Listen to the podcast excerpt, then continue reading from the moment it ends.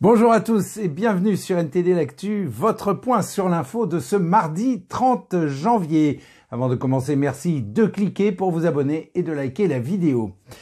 Les agriculteurs en route vers Paris ont été bloqués plusieurs fois par les forces de l'ordre. Les autorités ne veulent pas qu'ils arrivent à Ringis, un point d'approvisionnement clé pour la capitale. Pour contourner les barrages policiers, le cortège a emprunté des routes de campagne après avoir taillé une brèche dans la barrière de sécurité de l'autoroute. L'ambiance est assez tendue et des annonces gouvernementales devraient suivre dans l'après-midi. Et toujours au sujet de la grogne des agriculteurs, un camion livrant des œufs non conformes aux normes européennes a été intercepté un exemple frappant du problème que les agriculteurs en colère dénoncent. On écoute l'un d'entre eux. Attends, mais tu vas nous expliquer, vas-y, explique-nous. Ici, nous sommes sur un blocage au niveau de la Belgique avec nos amis français, juste à la frontière. Et ici, on retrouve des œufs provenance d'Ukraine, classe A. Donc, classe A, c'est quand même une bonne classe, non conforme. Alors, ce qu'on peut lire, mode d'élevage non conforme aux normes CE. Et le produit s'en va ici sur la, sur la France. Est-ce que c'est pas scandaleux quand on voit tous nos éleveurs qui sont euh, avec des lois et des normes euh, scandaleuses que l'élevage doit être euh, mis en avant et tout ça? Et ici, on se retrouve avec des produits qui viennent d'Ukraine, qui n'est déjà pas dans le pays de l'Europe et qui s'en va dans, dans le pays européen? Allez, avec des normes qui ne sont même pas légales, ça c'est scandaleux. C'est vraiment scandaleux. Et l'Assemblée nationale a adopté en première lecture un texte visant à durcir la fiscalité des logements de type Airbnb. Cette mesure a pour objectif d'encourager des locations de plus longue durée dans un contexte de crise du logement. L'ensemble des députés de gauche et la plupart des députés de la majorité ont voté pour et de l'autre côté, la quasi-totalité des députés LR et du Rassemblement national ont voté contre, invoquant notamment la défense des petits propriétaires. Et Emmanuel Macron entame une visite d'État en Suède malgré l'intense agitation en France. Cette visite comprend un dîner d'État, un accueil par la famille royale et des accords de coopération. La question se pose sur la pertinence du maintien de cette visite au vu des troubles qui agitent le pays. Et en parlant de troubles, les professeurs ont appelé à la grève jeudi, s'ajoutant aux nombreux mouvements de protestation sociale en France. Ils demandent une augmentation des salaires, de meilleures conditions de travail et ils s'opposent aux réformes proposées par la ministre de l'Éducation nationale, jugées superficielles ou irréalisables les déclarations polémiques de Madame Oudéa Castera sur l'école publique ont exacerbé la situation, menant même des syndicats réticents à se joindre à la grève. Pour rappel, voici les propos qui ont fait polémique. Écoutez. Moi, je vais vous dire pourquoi nous avons scolarisé nos enfants à l'école Stanislas. Je vais vous raconter euh, brièvement cette euh, histoire. Celle de notre aîné, Vincent.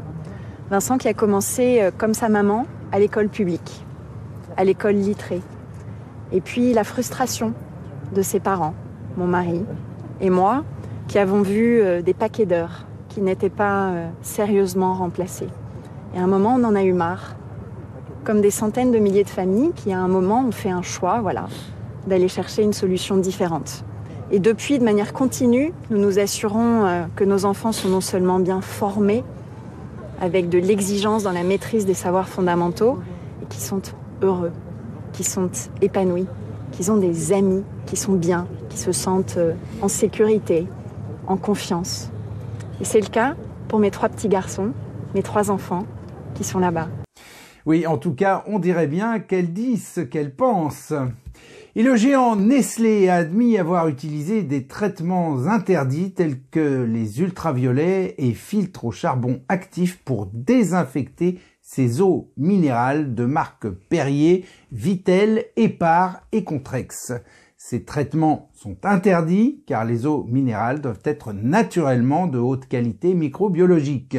Bien que la date exacte de cessation de ces traitements ne soit pas connue, le groupe déclare que ces marques sont revenues aux normes. Et je laisse maintenant la parole à Anthony. Anthony qui va revenir sur les questions agricoles et européennes. Anthony, on vous écoute. Merci Rémi. Bonjour à tous. Aujourd'hui, ce n'est un secret pour personne. Le secteur agricole est en ébullition. Mais il y a une chose que probablement vous ne savez pas encore. Jeudi et vendredi dernier, à l'autre bout de la planète, au Brésil précisément, ont eu lieu des négociations au plus haut niveau entre l'Union européenne et les pays du Mercosur. Et cela dans la plus grande opacité.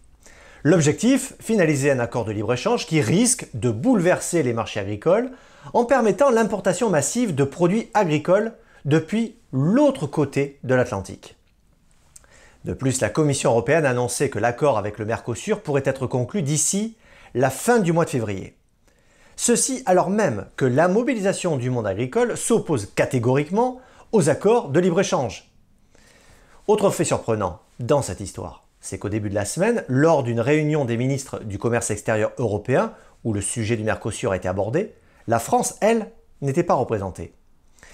Cela alors même que le président Emmanuel Macron affirme vouloir bloquer cet accord, mais qui, dans les faits, ne semble pas se donner les moyens de le faire.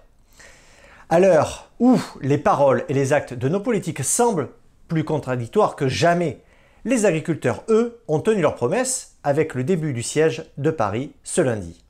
Regardez. Lundi, les agriculteurs ont bloqué des autoroutes à travers la France et ont déclaré avoir l'intention d'assiéger Paris. Leur objectif, obtenir l'aide du gouvernement face à l'inflation, à la concurrence des importations bon marché et aux bas salaires. Le gouvernement a mobilisé 15 000 membres des forces de l'ordre pour empêcher l'entrée des tracteurs dans Paris et les grandes villes. Le ministre de l'Intérieur Gérald Darmanin a insisté sur une intervention modérée des forces de l'ordre, axée sur la sécurisation plutôt que l'intervention directe. En réponse au mouvement, le gouvernement a déclaré renoncer à réduire progressivement les subventions accordées au gazole agricole et a déclaré que la France ferait pression sur l'Union européenne pour assouplir la réglementation sur les terres agricoles en jachère. D'ici à 2030, près de 4% des exploitants devraient se voir imposer la jachère sur 20% des surfaces cultivées. Mais les organisations agricoles ont déclaré que cela n'était pas suffisant. Arnaud Rousseau, responsable du syndicat FNSEA, a déclaré sur RTL que les agriculteurs poursuivraient leur action partout en France dans le but d'obtenir des mesures d'urgence. Pour le moment, une grande partie des Parisiens assiégés restent favorables aux agriculteurs. C'est tellement important pour leur vie au quotidien. Il y a beaucoup d'agriculteurs qui se suicident tous les ans. Il y a un gros nombre parce que bah, ils n'arrivent plus à vivre. Quoi. Donc euh, ouais, effectivement, moi ça ne me gêne pas en tout cas. Ils font venir tous les produits de l'étranger et eux, ils n'ont aucun droit, ils jettent la marchandise et les prix sont très bas. Les prix d'achat, c'est trop bas par rapport à, au prix auquel eux, ils revendent, les grandes surfaces ou les, ou les, les distributeurs finaux. Moi, je pense qu'ils sont abandonnés, sont livrés à eux-mêmes. Je pense qu'il n'y a aucun soutien de la, de la population un petit peu, mais pas du gouvernement. C'est complètement abandonné. La situation actuelle souligne un contraste frappant entre les promesses du gouvernement et ses actions concrètes. Pendant que les agriculteurs occupent le terrain et expriment leur désarroi face à des défis immenses, la réponse du gouvernement semble vaciller entre engagement verbal et hésitation dans l'action. Ce fossé entre les attentes du monde agricole et les mesures prises soulève des questions sur la différence des agendas respectifs. Car le blocage de Paris ne semble pas qu'un symbole de protestation, c'est aussi le reflet de la frustration croissante et de la nécessité d'une réforme profonde. Quoi qu'il en soit, il y a un sentiment palpable que les mesures prises ne sont pas à la hauteur des attentes. Dans ce contexte, la balle se trouve dans le camp du gouvernement. Alors, quelle attitude ce dernier va-t-il adopter pour solutionner cette situation et répondre définitivement aux incertitudes? En tout cas, avec les différents accords de libre-échange en cours avec l'Amérique du Sud, il n'est pas impensable d'imaginer que le temps joue en la défaveur des agriculteurs français. Rémi, je vous rends l'antenne. Merci Anthony. Oui, eh bien, on espère que le gouvernement prendra les mesures nécessaires pour que la France reste une puissance agricole et que les agriculteurs puissent enfin vivre dignement de leur travail. Et on passe tout de suite à l'international avec Elon Musk, le cofondateur de Neuralink, qui vient d'annoncer la première pose d'un implant cérébral sur un patient humain. Cette technologie viserait entre autres à restaurer la mobilité chez les patients paralysés, à rendre la vue aux aveugles et à traiter des troubles psychiatriques. Elon Musk souhaite rendre l'implant disponible au grand public. Il estime que cette technologie pourrait améliorer la communication humain-machine et contrer les menaces que présente l'intelligence artificielle pour notre civilisation. Et les autorités américaines ont récemment annoncé le démantèlement d'un réseau de mercenaires liés au ministère iranien du renseignement, chargé d'assassiner des opposants au régime dans le monde entier. Ce réseau est responsable de plusieurs enlèvements et assassinats. Et c'est au tour de Vladia maintenant de nous parler de la politique étrangère de Pékin. Vladia, c'est à vous, on vous écoute. Bonjour à tous, merci Rémi. Pékin répond aux accusations d'Israël. Les forces de défense israéliennes ont déclaré que Pékin avait envoyé aux membres du Hamas de grandes quantités d'armes. Voici la réponse de Pékin. Pour la première fois, Pékin nie activement avoir envoyé des armes au groupe terroriste Hamas. Le ministère chinois de la Défense a déclaré jeudi que le pays n'avait jamais fourni d'équipement militaire dans la zone de conflit. Cette déclaration fait suite à l'annonce par les forces de défense israéliennes de la découverte d'armes de fabrication chinoise utilisées par les membres du Hamas. D'après cette enquête, les fournitures comprennent des armes à feu et des dispositifs de communication avancés. Malgré d'intenses bombardements israéliens, les attaques du Hamas se poursuivent depuis octobre dernier. Le conflit dans la région s'est intensifié et étendu. Les Houthis, soutenus par l'Iran, ont attaqué des navires en mer Rouge dans le but de perturber le programme d'aide américain à l'entrée d'Israël. La Chine a évité de condamner directement le Hamas depuis que la guerre a éclaté. Un homme d'affaires anglais, Ian Stones, a été envoyé en prison pour 5 ans en Chine. Cette décision a été rendue l'année dernière, mais Pékin vient de la confirmer vendredi. Ian Stones est âgé d'environ 70 ans et travaille en Chine depuis des décennies. Il y est détenu depuis 2018, accusé d'avoir vendu illégalement des renseignements à des parties étrangères. Pékin n'a pas donné de détails sur les accusations. Pékin a déjà détenu un certain nombre d'étrangers, souvent pour des raisons politiques. Et la loi anti-espionnage de Pékin, entrée en vigueur l'année dernière, a compliqué les choses. Elle élargit le champ de ce que Pékin considère comme de l'espionnage, mais sans en définir clairement les termes. Beaucoup craignent qu'elle ne s'applique à des activités commerciales normales. Des actions ordinaires, telles que la collecte de renseignements sur les marchés locaux et sur les concurrents commerciaux, pourraient ne plus être sûres. La loi confère également aux autorités chinoises des pouvoirs accrus. La police peut empêcher les suspects de quitter la Chine et fouiller leurs sacs, leurs appareils électroniques et leurs biens. Et au Canada, la police de Toronto a arrêté un homme d'origine chinoise. Il est accusé d'avoir attaqué un petit stand mis en place par des pratiquants de Falun Gong. Devant un bureau consulaire chinois, le suspect s'est approché d'un stand du Falun Gong et a commencé à frapper des bannières avec une barre métallique. Sur l'une des bannières, on pouvait lire Dites non au Parti communiste chinois. Une déclaration que la police de Toronto a envoyée à The Epoch Times indique que l'homme aurait frappé l'un des manifestants et un panneau à l'aide d'une canne. Cet incident n'est pas un cas isolé. L'année dernière, une femme a été arrêtée, accusée d'avoir menacé et attaqué un pratiquant de Falun Gong âgé de 78 ans à Toronto. Voilà pour les infos du jour. Merci à tous. Merci Rémi. À bientôt.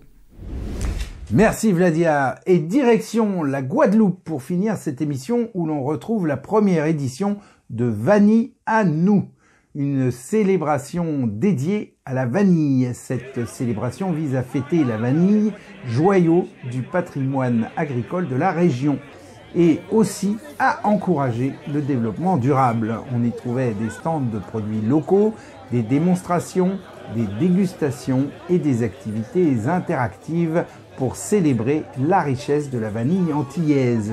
C'était aussi l'occasion de faire des rencontres et d'échanger entre producteurs. Monsieur Boutin, cultivateur de vanille et adhérent à l'association de promotion de l'agroforesterie en Guadeloupe ou Apagua, a accepté d'échanger quelques mots avec nous au sujet de l'agroforesterie. Donc l'agroforesterie, c'est le système agricole sous couvert forestier, 100% bio, aucun entrant. On a pu échanger avec Réunionnais, Guyanais, Martiniquais, même on a eu Mayotte qui était en, visio. Donc on a appris plein de choses, on a échangé des, avis, ils étaient extrêmement heureux d'être reçus en Guadeloupe, ils ont été très très bien reçus. Et c'est une dynamique qui est importante pour nous en Guadeloupe pour justement faire connaître cette, vanille de Guadeloupe notamment, vendillons-nous, et, euh, et, la, promouvoir auprès de, notamment des, touristes, mais bien évidemment aussi des, locaux. Cédric Coutellier, président de l'Apagua, travaille avec de nombreux acteurs du domaine et cherche à valoriser la production locale. Aujourd'hui, la manifestation elle est organisée pas uniquement par la CNBT, donc de Guadeloupe, mais aussi par l'espace sud de la Martinique. Là, par exemple, dans le cas de la Guadeloupe, on sait qu'il y a euh, entre 12 et 16 tonnes de vanille qui rentrent sur le territoire, alors que nous, on n'en produit qu'une tonne de sang. Donc du coup, bah, là, l'idée, c'est de, travailler sur, euh, sur cette reconnaissance-là, et puis que les gens ne croient pas que sur les marchés, la vanille qui est vendue à bas prix est euh, la nôtre. En réalité, on n'a pas de concurrence entre nous. Là, la concurrence réelle de la vanille en Guadeloupe, c'est l'import. Les vanilles françaises, bien qu'elles ne représentent que 1% du marché mondial, ont une excellente réputation. Et voilà, c'est la fin de ce journal. Merci à toutes et à tous de l'avoir suivi. On se retrouve demain à 13h pour une nouvelle édition de NTD L'Actu. Très bon après-midi. À demain.